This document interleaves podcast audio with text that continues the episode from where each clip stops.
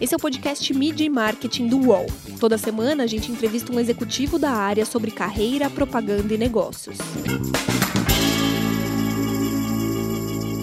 Meu nome é Renato Pesotti, eu estou com o Ricardo Dias, que é vice-presidente de marketing da Ambev. O Ricardinho vai contar um pouco para a gente da trajetória dele dentro da Ambev. E aí, Ricardinho, tudo bem? Conta para a gente, você entrou na Ambev em 2001 e agora, 18 anos depois, voltou para o Brasil. Por onde você passou todo esse tempo? Bom, em primeiro lugar, obrigado pela oportunidade, Renato. Prazer estar aqui com vocês, com o time do UOL. É, sou um fã, então com certeza vou ser o primeiro a, a escutar esse podcast e, e, quero ver muita coisa boa saindo desse programa de vocês. Mas é, é o que você falou, são muitos anos de estrada, começando aqui no Brasil, em 2001, passei por várias áreas e, em 2004, quando a Ambev se juntou com a Interbrew na criação da Ambev, eu tive a, a oportunidade de sair do Brasil, fui para a Europa, fui para a Inglaterra, fiquei um ano lá é, que foi uma ótima experiência na integração dessas duas companhias. Acabei me mudando em 2006 para o Canadá, em Toronto, onde é, a gente é, teve um, um, período de realmente de consolidação das duas empresas. E em 2008, quando a gente começou a investir com, com mais força na China, é, ninguém topava ir para a China, eu levantei meu braço e, e acabei indo para lá. Fiquei seis anos em Xangai, transformamos nosso negócio na China, que foi incrível. Hoje, para você ter uma ideia, a gente vende mais Budweiser na China do que a gente vende nos Estados Unidos, né? O, a casa da, da Budweiser. E, e aí, em 2014, depois de, de, um, de uma experiência incrível na China, é, eu fui para Nova York, fiquei três anos em Nova York e em 2016 é, eu me mudei para o México, que foi minha última, minha, minha última casa antes de voltar finalmente para o Brasil. É, e, e, lá, depois de dois anos no México, ou seja, no final de 2018, agora em, oficialmente no começo de, de 2019, eu voltei para o Brasil para tocar o marketing aqui da Ambev. Me conta um pouco também, se você não começou no marketing da Ambev, né? Queria que você falasse como que você entrou na Ambev, como que você passou no processo e, e o que levou você, o que te levou a ir para o marketing. Eu acho que uma coisa que me ajudou muito, desde, desde é, jovem, muito jovem, eu sabia que eu queria fazer uma carreira em marketing. Eu sempre fui muito ligado à, à criatividade, a teatro. Desde pequeno, eu gostava muito de me expressar e de estar em coisas que eu é, acreditavam que faziam parte do mundo de marketing. Eu acabei indo, eu estudei nos Estados Unidos, estudei marketing, ou seja, eu estava eu, eu realmente muito focado em fazer isso. E quando eu me formei e, e a Ambev estava sendo criada, eu, eu, eu cheguei no Brasil no momento onde Brahma e, e Antártica estavam terminando a fusão e concretizando esse negócio. E eu é, na Ambev com a intenção de ir para o marketing. No primeiro momento me colocaram em vendas, o que foi ótimo, porque marketing nos Estados Unidos é diferente de publicidade. Marketing nos Estados Unidos tem uma, um foco muito forte para vendas, ou seja, eu estava acostumado com isso.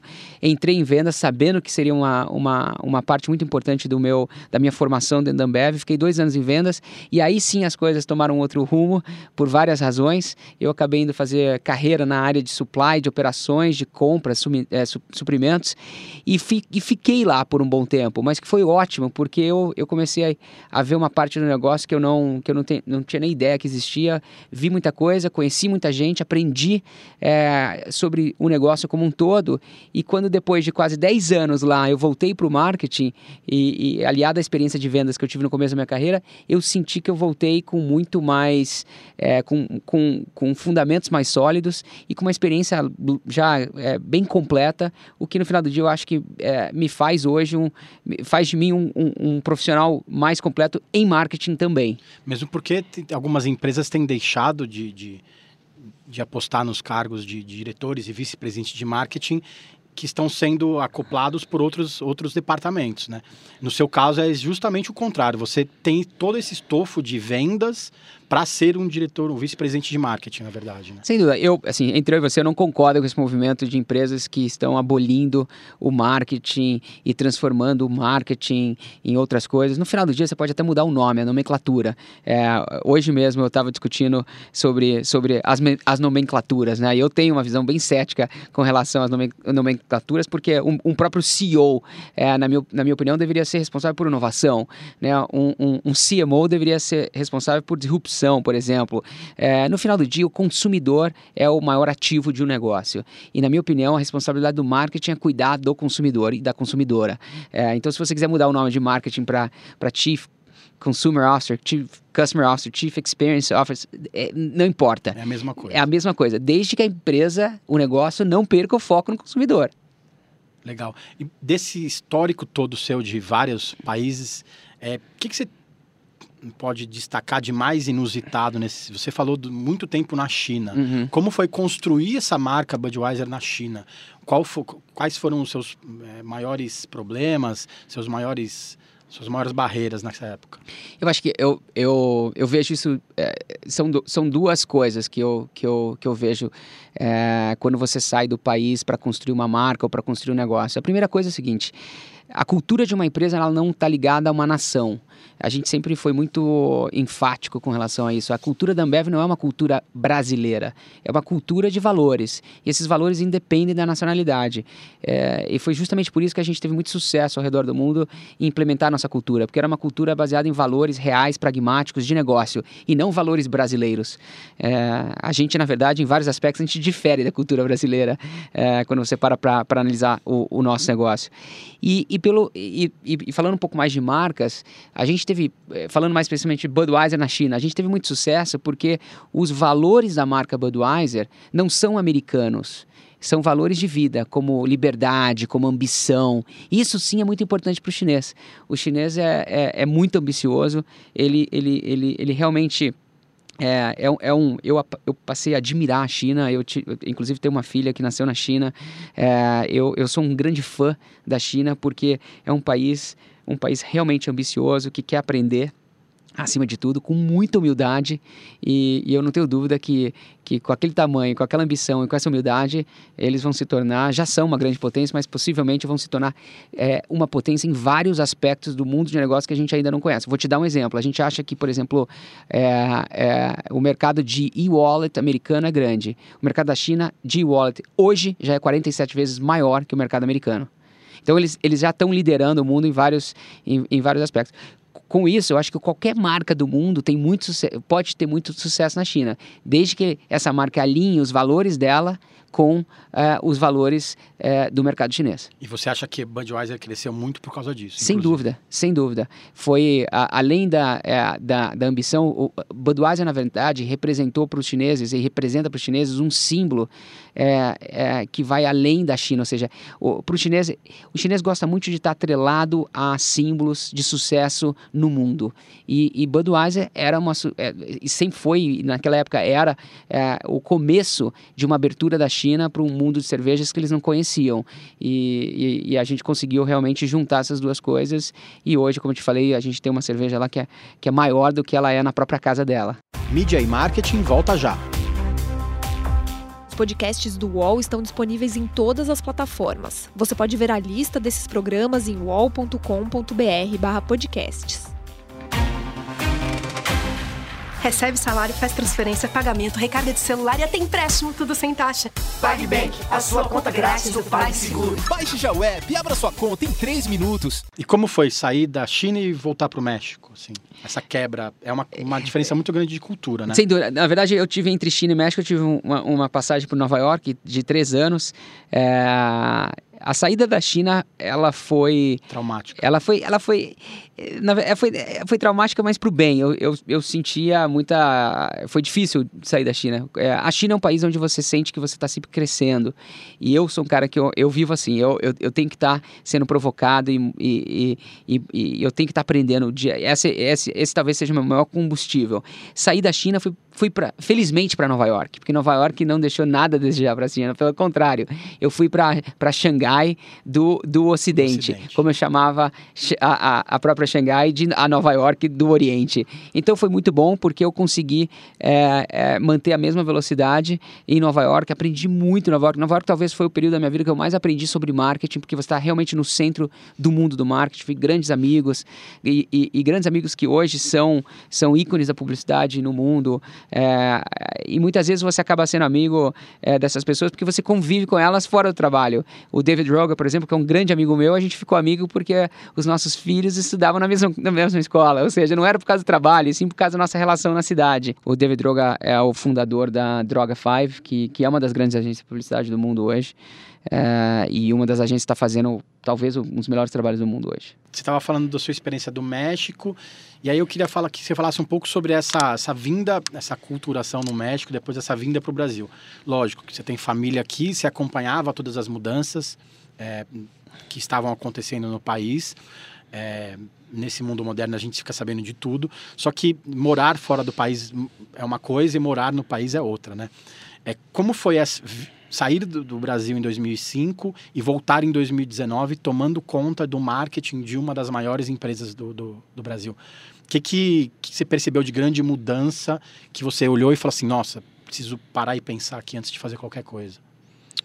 Pessoalmente foi muito fácil, obviamente, né? A gente, a, gente, eu e minha mulher, a gente é do Brasil, a gente, a gente foi criado aqui, então pessoalmente foi muito fácil. Minhas filhas nunca tinham vivido no Brasil, mas falavam português, conheciam o país, conheciam a cultura, então nessa, é, essa transição foi, foi a mais fácil do ponto de vista cultural. Eu brinco que foi a, a mais difícil do ponto de vista legal e burocrático. Foi o país que, que, que, eu, que, que eu tive mais dificuldade de tirar uma carteira de motorista, por exemplo, apesar de ser o meu país. Então a parte burocrática foi um pouco mais complicada complicada, mas fora isso foi, foi tudo bem. No âmbito profissional, é, eu herdei é, um, um, time de, de profissionais muito, muito, tecnicamente muito capacitado. O Brasil, na minha opinião, falando de marketing, falando, falando de publicidade, o Brasil, se, se, eu, eu, brinco que se, se a gente tivesse a Olimpíada da Publicidade no mundo, a Olimpíada do Marketing no mundo, o Brasil ia sempre ganhar medalha de ouro. Então, eu estava muito empolgado com essa volta, porque eu sabia que eu estava indo, talvez, para uma das grandes mecas da publicidade no mundo. Então, isso me, me, me deixou muito energizado, realmente realmente. Pelo outro lado, eu, para minha surpresa, eu encontrei um, um mercado, um, e um mercado que é feito de pessoas, um pouco engessado, na minha opinião, um pouco arcaico na, na maneira de pensar com relação à mídia. É, um mercado onde as pessoas não têm, na minha opinião, as, as próprias empresas não oferecem os riscos, não oferecem, é, perdão, as oportunidades para que as pessoas tomem riscos. Né? O, o upside de tomar um risco eu acho que é muito pequeno. E, e é o que eu estou tentando fazer nesse, nesse meu retorno. Tô, tomar mais risco, dar mais autonomia para as pessoas errarem e, consequentemente, acertarem grande. E eu queria falar é, sobre isso, exatamente. Claro. Você tem 40 marcas que estão embaixo de você hoje, mais ou menos 40 marcas. São 25 marcas de cerveja, uhum. marca de água, refrigerante, energético.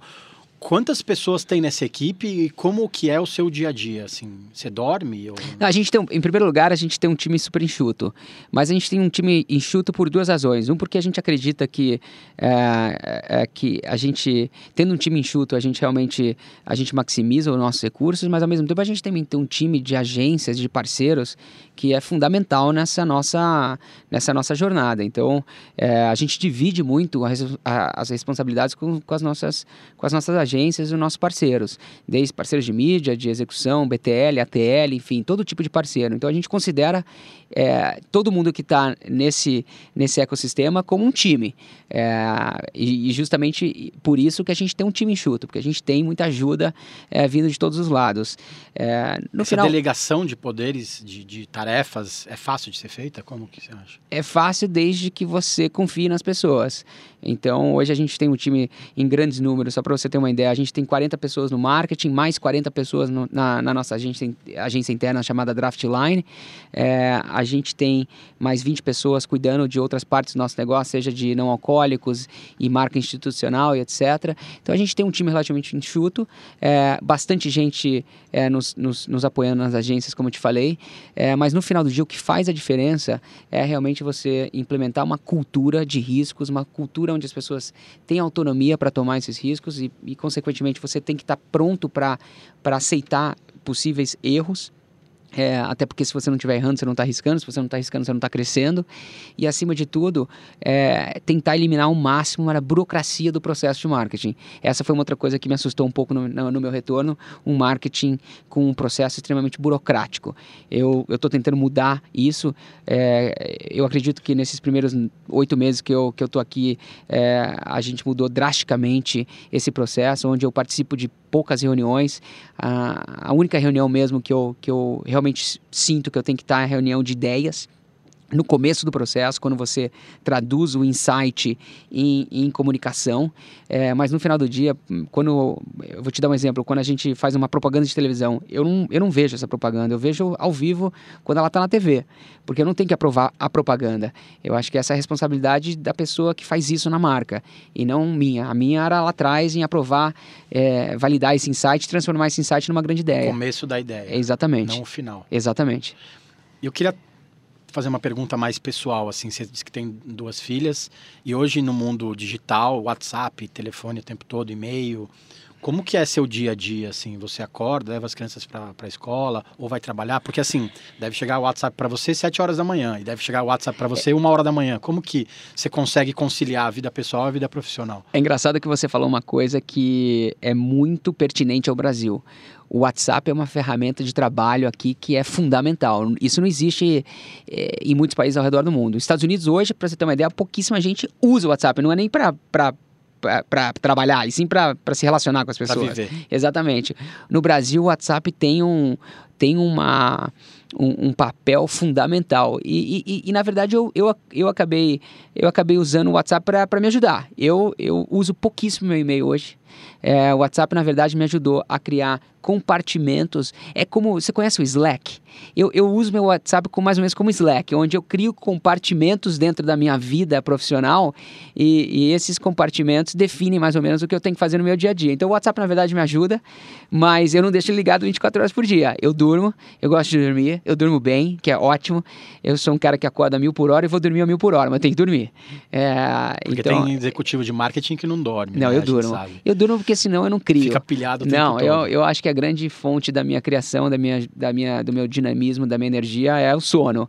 Então eu realmente eu durmo, é, eu, eu tento dormir pelo menos sete horas por noite, eu acordo bem, vou dormir bem tem uma vida corrida, mas é, eu, eu acho que no final do dia as pessoas se perguntam na né, qualidade de vida, equilíbrio entre a vida profissional e a vida pessoal. Eu não, eu não tenho vida pessoal e profissional, eu tenho uma vida e eu decido o que eu vou fazer com a minha vida. Então, eu, por exemplo, eu não tenho problema nenhum em sair de férias e, e dedicar 15, 20 minutos do meu dia para trabalhar, ou uma hora, não importa, eu vou ter 23 horas livre, entendeu? Então, eu, eu, eu, eu deixo que as duas coisas se integrem muito bem no meu dia a dia. Se um dia eu precisar é, hoje mesmo, hoje de manhã, eu, eu fui fazer bolo na escola da minha filha, é, com ela, das sete e meia às nove. É, tudo bem, aí eu cheguei no escritório às nove e meia. Se eu tiver que ficar um pouquinho a mais, eu fico. Mas eu não tenho que, eu não tenho que tirar um dia de férias para ir na escola dela. Eu, eu consigo conciliar os dois. E se eu tiver que trabalhar um pouquinho no final de semana, no WhatsApp, como a gente já, já, já, já, sabe. já, já sabe como é que é, eu faço e não tem problema nenhum. Legal. É, também queria que você falasse um pouco agora da sua função como é, líder inovador dentro da Ambev. Né? A gente sabe que o brasileiro gosta de tomar cerveja, tem pesquisas recentes que apontam que 63% das casas tem cerveja, o brasileiro está gastando mais para comprar cerveja, o brasileiro prefere hoje qualidade, a quantidade, e isso tudo depende também da inovação. A empresa precisa inovar para continuar vida, é, viva. Queria que você falasse um pouco sobre essa sua função desde janeiro. Claro. Parece que houve uma, na verdade, a sua vinda para cá foi para romper essa barreira, essa, ser menos quadrado e mais redondo, né? Para te falar bem a verdade, é, apesar do trocadilho, é, a cerveja, é, ela é sempre redonda. É, e, e, e, quando você fala o brasileiro prefere mais qualidade do que quantidade, é, toda cerveja tem muita qualidade no Brasil. É, desde que uma cerveja seja feita por uma, uma, uma empresa idônea e ética, é, eu tenho certeza que as nossas concorrentes aqui no Brasil são, são cervejas magníficas e, e, e, são muito boas. O Brasil é um, é um grande mercado cervejeiro. Eu acho que o que mudou no, no, no brasileiro não foi a qualidade versus a quantidade, e sim o repertório. Porque você tem cervejas muito boas que não necessariamente são caras. É, e você tem cervejas assim que são mais caras porque usam matérias-primas importadas ou porque são mais caras realmente, porque o processo de produção é um processo mais árduo e que reflete no custo, é, ou porque estão indexadas a um dólar e o dólar sobe, a matéria-prima sobe. Mas no final do dia, eu acho que o que, que o que, que realmente mudou no mercado brasileiro nos últimos 20 anos? O repertório. E isso sim fez com que as cervejas premium fossem absorvidas eh, nesse mercado ou fossem consumidas eh, de uma forma mais rotineira, mas, mas o, o no final é, eu acho que quem ganhou foi o consumidor, porque esse repertório ele na verdade aparece em diferentes ocasiões. Você tem uma cerveja leve para praia, você tem uma cerveja mais, é, mais amarga para um, um, um, uma, um jantar, você tem uma cerveja mais encorpada para um aperitivo, você tem um, um chopp que, que que, é, uma, é uma cerveja, é a cerveja mais pura do mundo, que o brasileiro e a, todos os brasileiros têm sorte de ter chopp, que são poucos países do mundo que tem o chopp. O que, que é o chopp? Uma cerveja que não é pasteurizada. Essa é a melhor cerveja do mundo, porque ela é fresca. E, e, e, e você encontra chopp em muitos países do mundo. Na verdade, muita gente que acha que está tomando uma cerveja de barril em outro país, é, que acha que isso é chopp, não é chopp, é uma cerveja no barril, mas ela é pasteurizada. Então, no Brasil, é, o brasileiro tem é, uma oportunidade que é, que é única no mundo de cervejas, que é o chopp, que é a minha cerveja favorita, se você me perguntar. Agora, é uma cerveja, é uma cerveja é, é, de, mais, de mais qualidade? Depende do seu ponto de vista. Comparada com outras, é que eu gosto porque ela é fresca. Agora, não quer dizer que a cerveja, que, é, que, é, que a cerveja mais barata tenha menos qualidade, entendeu? É como, é como outras várias categorias onde, onde a qualidade é, é, é, é única, é boa e em, também em todos os aspectos. gosto do cliente, Exatamente. Né? É o consumidor que manda, na verdade. Que é o segundo ponto, que é essa segunda grande evolução, é, na minha opinião, no paladar do, do brasileiro. O paladar do brasileiro vem ficando mais sofisticado e essa sofisticação ela veio através do amargor. É, e, e, é justamente o que você falou. Tem gente que gosta de cerveja mais leve, tem gente que gosta de cerveja mais amarga. Mas não quer dizer que a cerveja mais amarga é melhor. Ou, ela, ou que ela tem que ser mais cara. É, independe. E como é criar para esses diferentes Brasis que a gente tem dentro do Brasil? Na verdade, como a gente havia comentado, a gente tem cidades do interior que vendem muito mais marcas que são teoricamente mais baratas ou que as pessoas dizem que a cerveja não é tão boa.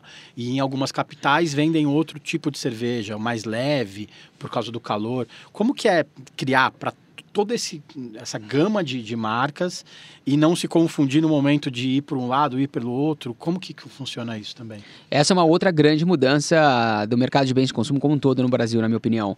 Um mercado que ficou muito mais regionalizado em vários aspectos. É, por quê? Porque o consumidor pede mais é, um repertório mais amplo na hora de fazer, de tomar uma decisão com relação à cerveja, por exemplo. É, a gente tem tido é, alguns casos de muito sucesso nos últimos meses fazendo cerveja com matérias-primas locais. Então a gente tem um grande exemplo que é a nossa no Pernambuco, que a gente através é, de uma parceria com o governo do estado e, e, e tentando fazer algo que fosse bom para as pessoas daquele estado, a gente se associou a agricultores locais para criar uma cerveja que usa uma, uma matéria-prima do, do estado. Então com isso a gente gera emprego, a gente ah, aumenta a arrecadação e a gente ao mesmo tempo entrega um produto que é de altíssima qualidade, que tem um propósito que eu acho maravilhoso, que é unir as pessoas.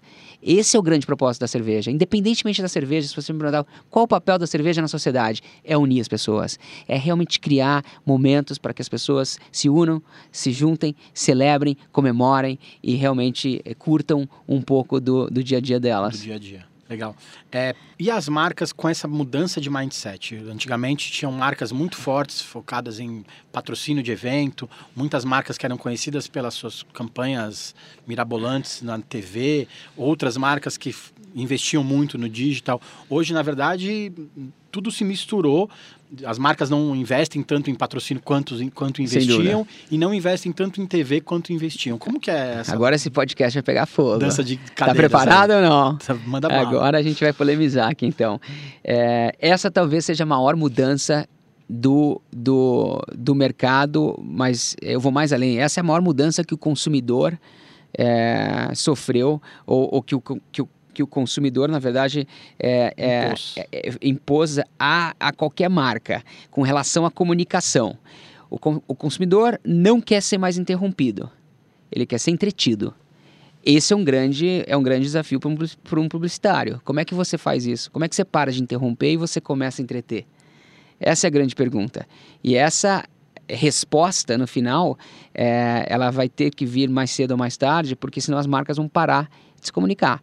E aí o que vai fazer a diferença não vai ser mais a conexão emocional que você tem com as pessoas, e sim a conveniência da entrega daquele produto. Antigamente o, o, consumidor aceitava ser, né? Ninguém liga a TV para ver propaganda, mas você aceita ver propaganda. E hoje, com a quantidade de devices que a gente tem o tempo inteiro, e quantidade de, de, de, mensagens que chegam, chegam para a gente o tempo todo, a gente às vezes nem lembra da propaganda que a gente viu. Como se destacar é, você disse que você comentou que tem a Draftline, a uhum. agência que dê conteúdo, na verdade, ela deixa de ser uma agência de publicidade para ser uma agência de conteúdo. Como que é participar da conversa do, do, do consumidor, entrar nessa conversa sem falar assim, ó, oh, isso é publicidade, tá? A gente gosta de você. Sem dúvida. Bom, vamos lá. Em primeiro lugar, o, o mundo nunca consumiu tanto conteúdo quanto hoje. Quando gente, as pessoas falam, nossa, é, as pessoas não, não estão consumindo mais conteúdo, as pessoas não gostam de, de publicidade, as pessoas não gostam. Não, elas não gostam de ser interrompidas mas eh, o consumo de conteúdo no mundo só vem aumentando nos últimos anos, principalmente porque a penetração internet, começando pela internet, aumentou drasticamente, consequentemente é muito mais fácil de você consumir vídeo. Hoje mais de 50% do tráfego da internet é vídeo. Então as pessoas gostam muito de conteúdo, elas só não gostam de conteúdo ruim. É que antigamente, não sei se você conhece um pouco da história da mídia, a mídia começou com essa premissa: você me dá tempo e eu te dou conteúdo. Era um, era um, era um bom negócio no final do dia. Você me dá tempo, eu te dou conteúdo. A internet mudou isso, porque ela te deu o tempo. Aí você vai lá e paga 30, 40, 50 reais por mês e você não é mais interrompido. E esse dinheiro é usado para criar conteúdo é, que é o modelo atual que a gente tem hoje na, na, na mídia não paga. É, dito isso, o, como uma marca tem que se comportar? Fazendo conteúdo que seja orgânico, fazendo conteúdo que faça parte da jornada daquele consumidor. É, e, e, os meios digitais fizeram justamente isso. Eles, o, o, o digital nos, nos permite ter um papel na sua jornada sem te interromper. Agora, a maneira de você criar vai ter que mudar drasticamente, porque você vai ter que fazer uma comunicação que é mais curta, talvez, para um, uma plataforma que só te, só te permite estar é, tá lá por segundos, e, e, e para outras plataformas você vai ter que fazer conteúdos de uma hora. Então, te, muita gente fala, não, agora né, o, o, a atenção do ser humano é igual de um peixe, é de 8 segundos, agora todo mundo tem que fazer comercial de televisão de 8 segundos. Não! É, realmente, você, dependendo da mensagem que você quer dar, você tem que fazer um, um, conteúdo curto. Mas as pessoas adoram assistir um conteúdo de uma ou duas horas. É, o termo, né, maratonando, por exemplo, surgiu quando a Netflix resolveu colocar uma série inteira no ar de uma vez só. E tem gente que passa 12 horas na frente da televisão tentando ver uma série toda num dia só. Ou seja, as pessoas gostam muito de conteúdo. Elas só não querem gastar esse tempo vendo conteúdo ruim. Então eu acredito muito no conteúdo conteúdo e eu não estou obcecado em fazer conteúdo de 8 segundos, é, e sim conteúdo que funcione no final do dia. É, você falou que, que é o Brasil mudou, o consumidor mudou a maneira de fazer publicidade. As agências brasileiras estão preparadas para isso, para essa mudança de maneira de fazer publicidade? Eu tenho dúvidas ainda. É, e eu acho que grande parte da minha responsabilidade aqui é trabalhar com as agências para mudar isso. Porque no final do dia, quem vai pagar o preço vai ser o profissional brasileiro. E, e, e eu, eu, eu acho que é injusto é, para o Brasil, sendo que a gente tem tanta gente boa, não não não está evoluindo um pouco mais rápido. Eu tenho certeza que o Brasil tem os, me os melhores publicitários no, no, mundo. Eu não tenho dúvida que, se, de novo, se tivesse uma Olimpíada da publicidade, a gente ia ganhar medalha de ouro. Agora, o fato do Brasil não ter se adaptado é, com a mesma velocidade que alguns outros países no mundo, principalmente com relação à mídia digital, acho que sim, fez com que a gente criasse esse, é, esse, esse buraco é, no, nos últimos anos, onde a gente não está na mesma. Eu acho que a qualidade da nossa mídia, principalmente é, online, deixa a desejar comparada a offline. É, dito isso, é, eu particularmente eu vou trabalhar para impulsionar esse movimento. A gente vai dar muito foco a isso. Por quê? Porque no final do dia todo mundo tem que seguir a atenção. 2019 foi o primeiro ano na história que a atenção do consumidor brasileiro regionalizado, já a média ponderada de norte a sul, de leste a oeste, a atenção do consumidor brasileiro já está dividida em 50-50 entre on e off. Só que se você parar para olhar os orçamentos das empresas com relação ao on e off, ainda não reflete isso. É, então, é, essa é uma coisa que a gente vai ter que impulsionar, vai ter que mudar e vai ter que melhorar. De novo, a televisão e a mídia tradicional tem um valor que é inestimável nesse nosso meio, porque ela realmente entrega algo que nenhum outro meio entrega. Só que o, o, o segredo do sucesso vai estar tá na, na, na, adequação, no equilíbrio entre essas duas mídias para você estar tá presente de novo em toda a jornada e não só enquanto a pessoa está em casa assistindo o jogo de futebol. É, é, é, esse sim, é essa vai ser uma grande evolução para o profissional do marketing no Brasil. Como é que o profissional do marketing pensa além do, do, de, um, de um comercial de 30 segundos? Como é que, como é que esse profissional é, entende essa jornada toda, desde o momento onde o, o, o consumidor, a consumidora recebe a primeira mensagem até o momento da entrega daquele produto na sua casa é, por um, um sistema de delivery ou um sistema de entrega direto da empresa. Essa sim é uma grande mudança. Quando você tinha comentado da Draftline, a gente criou a Draftline, que é uma agência interna, justamente para fazer isso, essa comunicação que a gente chama da, né, do último quilômetro, entre aspas. Aquela comunicação que vai, vai conectar o nosso produto ao cliente, ao consumidor, naquele último momento, aquele momento de decisão de compra ou decisão de, de, de percepção de marca, enfim. É, é realmente complementar o trabalho das agências, fazendo algo que é muito mais rápido e dinâmico para se adequar à velocidade do consumidor. A Draftline é, é realmente, eu acho que um, um caso de sucesso no Brasil. não vejo ninguém fazendo nada Estou super contente com, com o que a gente está fazendo e mais contente ainda como os nossos parceiros estão abraçando a Draftline. Hoje eu tenho duas agências lá dentro, a Soco, a Mutato, eu tenho o Twitter lá dentro, eu tenho um monte de gente batendo na porta falando eu quero fazer parte disso. Isso é muito bom. Até convido vocês aí a, a ter alguém lá dentro se vocês quiserem participar dessa criação com a gente. Mas o que, que a Draftline já fez, por exemplo? É, carnaval desse ano, a Anitta, a Anitta deu uma declaração que ela estava beijando muito. E a gente foi lá e eh, se aproveitou de uma relação que a gente tem com ela e ela beijou uma latinha de Skull Beats. E esse talvez foi o post de maior sucesso que a gente teve na história da companhia, porque foi, de novo, o marketing de hoje é um marketing de contexto. Você tem ideias que são médias, que no contexto e no, na hora certa se tornam incríveis. Por quê? Porque faz parte do contexto. Por exemplo, se a Anitta falasse, tô beijando muito, e a gente colocasse uma foto dela é, com uma latinha de Skull Beats, não ia acontecer muita coisa, na minha opinião. Agora, quando ela fala isso no carnaval, e que é uma época que as pessoas gostam de beijar, eu acho que um pouco mais acima da média, não? E ela sai em cima de um trio dela, beijando uma lata de Skull, que, e, e essa declaração foi feita 24 horas antes, é, é esse, esse para mim é um grande exemplo de marketing de contexto, ou seja, você se apropriou de um momento cultural de altíssima relevância e aí que entra é, é, o, o, o, a atenção do consumidor, porque principalmente em épocas de festas no Brasil, é, você está recebendo muita coisa, né? Porque você está sendo bombardeado por, por push message, por comercial televisão ou por, por experiências, propagandas na rua, etc. Quando você consegue se apoderar da conversa, isso é muito bom, porque a sua marca entra ali de uma forma orgânica.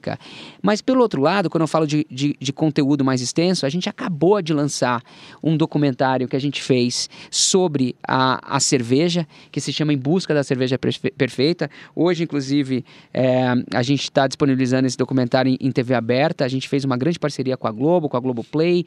É, a gente está disponibilizando depois em, em outros vários canais, mas a gente, a gente fez um documentário, que é um documentário de uma hora, é, que é um documentário super interessante, porque ele conta a história da cerveja e ao mesmo tempo responde é, uma pergunta que todo mundo tem, qual é a cerveja perfeita. Eu não vou, obviamente, dar um spoiler aqui, não vou contar qual é a cerveja perfeita, você tem que assistir, é, mas é, é, um, é um conteúdo de uma hora, que é super engajador. É, não é para todos, mas para o público que realmente está buscando conhecer um pouco mais sobre esse assunto, é, eu tenho certeza que vai ser uma hora muito bem gasta. É, ou seja, você tem um post que você vê em um segundo, um, um, um, um, Instagram Story que você vê em 30 segundos e um documentário que você consome em uma hora e todos têm um valor é, que, é, que é fundamental para a gente construir nossas marcas. Por que, que a Draftline tem um papel tão importante? Porque a gente tem um time ali dentro que trabalha para a marca. E aquele time tem autoridade, autonomia para não só decidir, para tomar aquele risco. Então, por exemplo, muito, muito do que, na verdade, muito não, quase tudo que a Draftline faz não passa por mim e não passa por ninguém da marca porque eles são a marca, eles são funcionários da, da Ambev. Consequentemente, essas pessoas elas têm que assumir risco. esse risco. E, e, agora, a boa, a, boa a, a, a boa notícia de hoje é que quando você faz é, algo que não funciona, é, dado que a atenção do, do consumidor é, é, pequena, as pessoas também se esquecem disso. Isso que é o legal do marketing Mas hoje. por ser uma cervejaria, você acha que você pode assumir mais riscos? Sem dúvida. Desde que você seja, é, é, que você, de novo, é, eu, eu sempre brinco com, com a minha equipe, né? Você tem que tomar cuidado.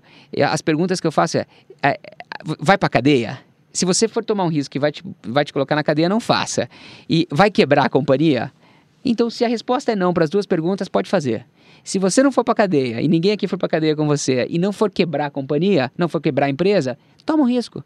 A última pergunta que a Tá. gente faz para todo mundo. Vamos lá. Queria que você comentasse uma campanha que você se orgulha de ter participado, ou de ter criado, ou de ter estado ali, dado um pitaco.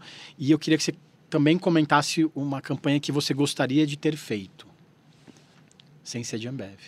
Esse ano eu estou muito orgulhoso do que Brahma tem feito é, no sertanejo e no futebol e, e- e, de uma maneira geral e- em, em contando um pouco para as pessoas histórias que realmente importam, é, trazendo momentos que são icônicos nas, na- nas nossas vidas, onde a cerveja era a protagonista muitas vezes, é, ou a cerveja estava ali é, matando a sede do protagonista, é, e a gente tem histórias maravilhosas com, com essa marca. Eu, um- uma campanha, que não é na verdade uma, uma campanha, não gosto muito do termo campanha, se tem um projeto que eu tenho orgulho esse ano é o que a gente fez com o próximo número 1, Vila Mix, que foi um programa que a gente fez em conjunto com, é, escrito pela Endemol, em conjunto com o YouTube, e, e que realmente, na minha opinião, elevou o branded content do Brasil a um outro nível. É um, é um programa de, de é, no final de música, mas que passa por todas as esferas é, do mundo atual com relação a, a,